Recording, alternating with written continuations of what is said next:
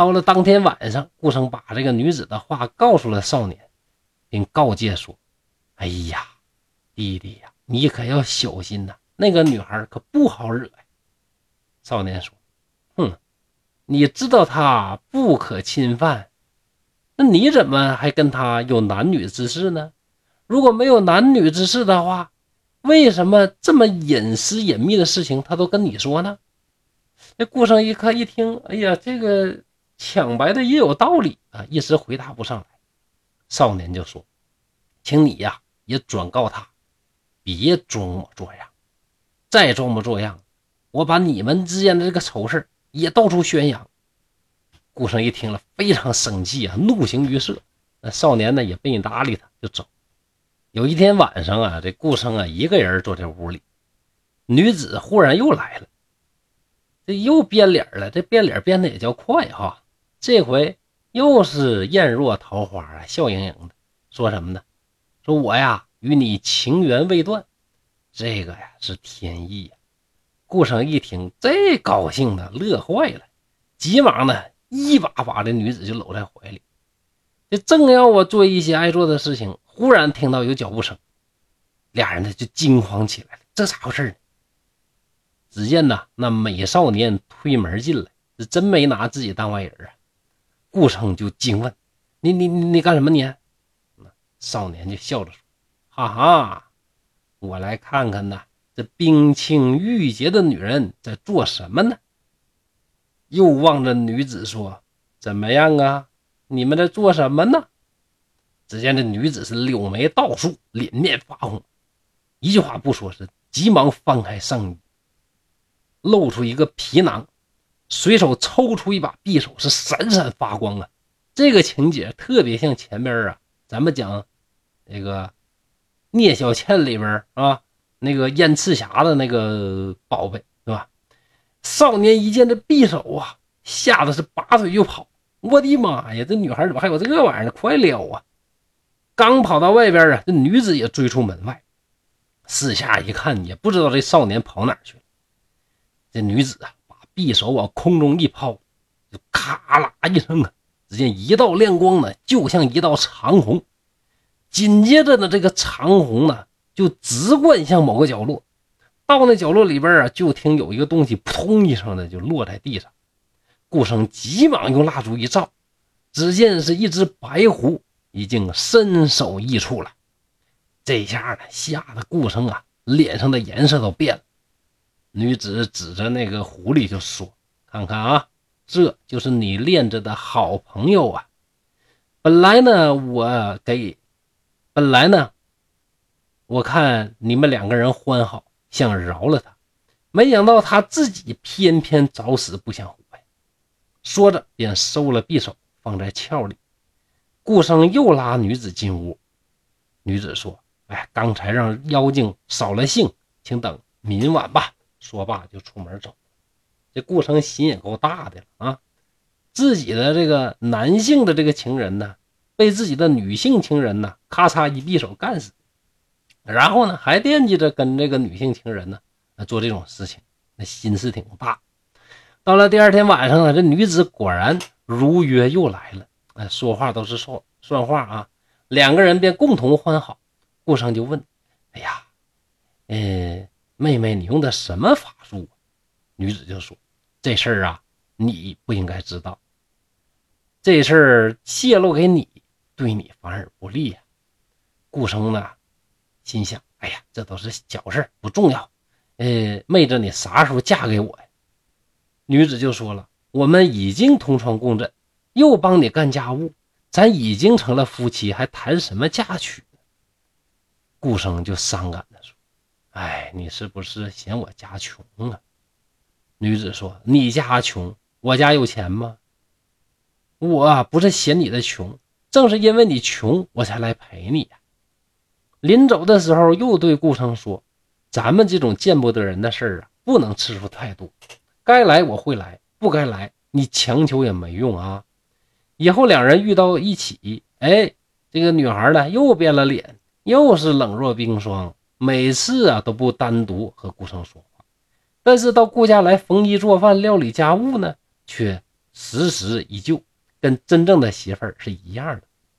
又过了几个月，女子的母亲去世了，顾生是竭尽全力帮女子料理丧事，就像一个好女婿是一样的。女子啊，从此就一个人过活。顾生心想啊，诶，这回他一个人在家，是不是我就可以去找他了？于是呢，有这么一天，他就跳墙进了人家的院子，隔着窗户喊，喊了好几声也没人答应。仔细看看门呢，关得好好的，人没在屋里边。顾生暗想，难道是跟别人有约会？第二天去探看呢，还是一样。于是啊，他就把一个玉佩放在窗台上回家。隔了一天以后。顾生与女子啊，在自己母亲的房里相遇。顾生走出房来，女子也追了出来，对顾生说：“你是不是怀疑我？人都有自己的心事儿，我的心事儿啊，是不能随便告诉别人的。哎呀，今天呢，这种情况你不怀疑也不可能。但是有一件急事儿啊，必须得告诉你，你得帮我想法子。”顾生就问什么事儿，女子就说：“我呀。”已经怀孕八个月了，眼看着就要临盆，但是我呀跟你之间没有明确的这个夫妻身份呐，所以可以给你生下来，但不能给你抚养。你可以悄悄的告诉你的母亲，然后啊找一个奶妈去给他喂奶，对外就说你抱养了一个小孩，绝不能说是我生的。顾生就告诉给了母亲，他的母亲笑着说。哎，老顾家终于有后了，你说这姑娘怪不怪呀？娶她她不愿意吧，非得跟你私下里边相好，真奇怪。好，那不管怎么说，是咱们老顾家的骨血啊。呃，生下孩子再说啊。又过了一个月，连续几天女子都没来，这顾母心中啊就感觉很奇怪，就。急火火的上女子家去查看，一看大门啊关得紧紧的，院里边寂静无声，叫门叫了好久啊，这女子才蓬头垢面的从屋里走出来，请顾母进了屋，又把门关上。顾母进屋一看呢，一个小婴儿已经在床上了。要说这女的也真挺奇怪，你就生孩子都自己搁家挺，也不说找人帮个忙，连顾母都不告诉。你说怪不怪这么搞的？顾母很惊讶的问：“生多长时间？”回答说：“三天。”那三天别人都不知道啊，也没给人打个招呼，还是人家的孩子。这顾母啊，解开这小褥子一看呢，是一个虎头虎脑的小男孩，脑门宽宽的，非常的可爱。顾母就高兴的说：“我的儿啊，你已经为老身生了孙子了。”今后你孤单一人，上哪儿去安身呢？赶紧跟我回去，你俩结婚得了。女子就说：“哎，我还有一件心事未了，不能告诉您。等夜深人静的时候啊，您呢先把这孩儿啊抱回去。”顾母回到家里边，跟儿子啊把这一切都说了，感觉呀真是太奇怪了。到了夜里呀，就真。按照女孩的吩咐，把婴儿抱了回来。又过了几天，夜半三更的时候，女子是突然推开顾城的门走了进来，手里边还拿了一个皮口袋，笑着对顾城说：“我的大事办完了。”这顾城呢，满心以为他下一句话是“我的大事办完了，咱俩以后在一起”。哎，不是，下一句话是“我的大事办完了，从此咱们就此分别了”。这顾生一听崩溃了，我去，大事办完了，你说怎么还分别了呢？这个女子就说：“你呀，帮我奉养母亲的恩德，我一生一世也不会忘记。可是我对你说过呀，我们两个人在一起可一不可再。什么意思呢？就是因为啊，我只想啊帮助你，给你留下一个后代。本来呢，希望一次就能怀孕。”谁知道啊？这不两天呢，就来了月事，没办法啊。为了实现我的心愿，就又和你同房了一次。今日已经报答了你的恩德，我的心事也已经了却，无有遗憾了。顾城就问：“那你这皮袋里是啥呀？”女子回答：“是仇人的头。”说着呀，就把这袋子打开看，只见里边是血肉模糊的一颗人头啊！顾生一看嘛，差点没吓晕过去，就问一下：“这这咋回事儿这这女子就说：“过去一直没和你说，就是因为事情机密，怕走漏了风声。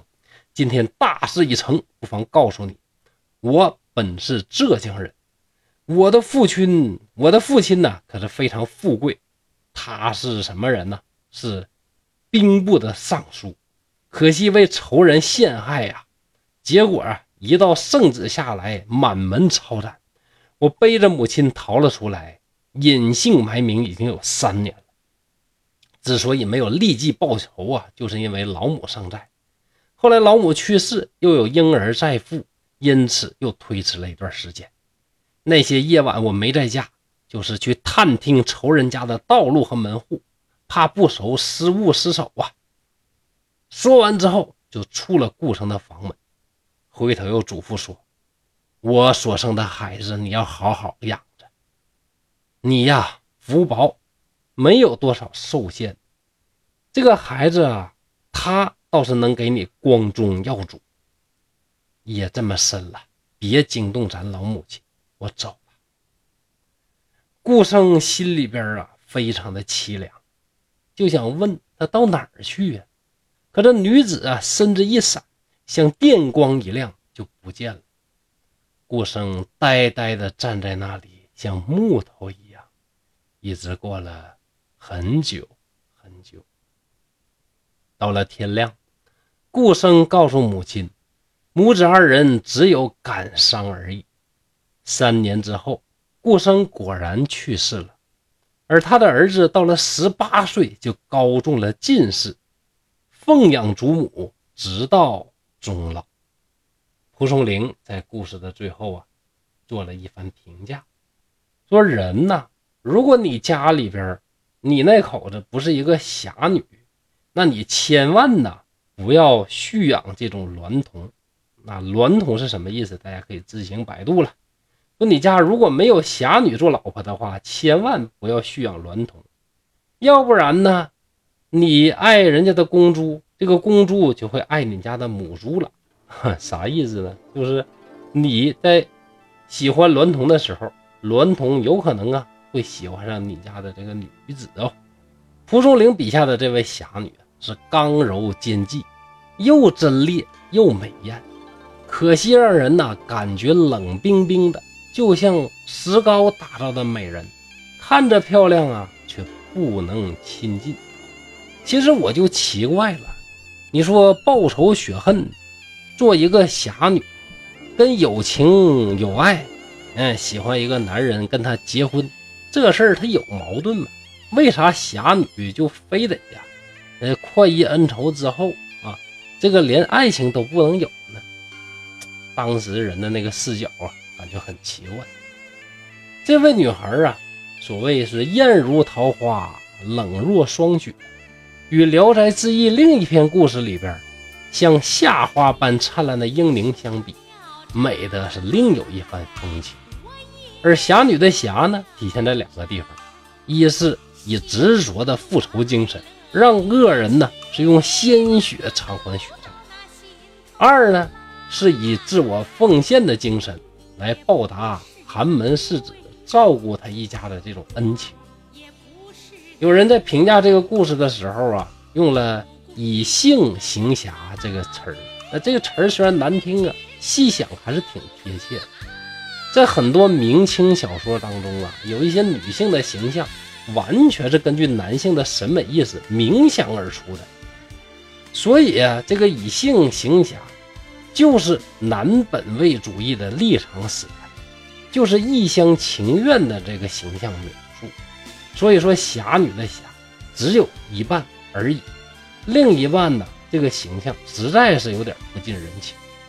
而顾生的双性恋的性取向，在古人眼中其实是无伤大雅的。比如说汉朝很多的皇帝啊，都有这方面的这个取向，恐怕蒲松龄本人。都难逃这种怀疑。大家对这方面的故事感兴趣啊，可以参考我另外一个专辑当中的相应内容。那以今天的视角来看呢，始终感觉这种双性恋的性取向啊，让顾生的形象受到了影响。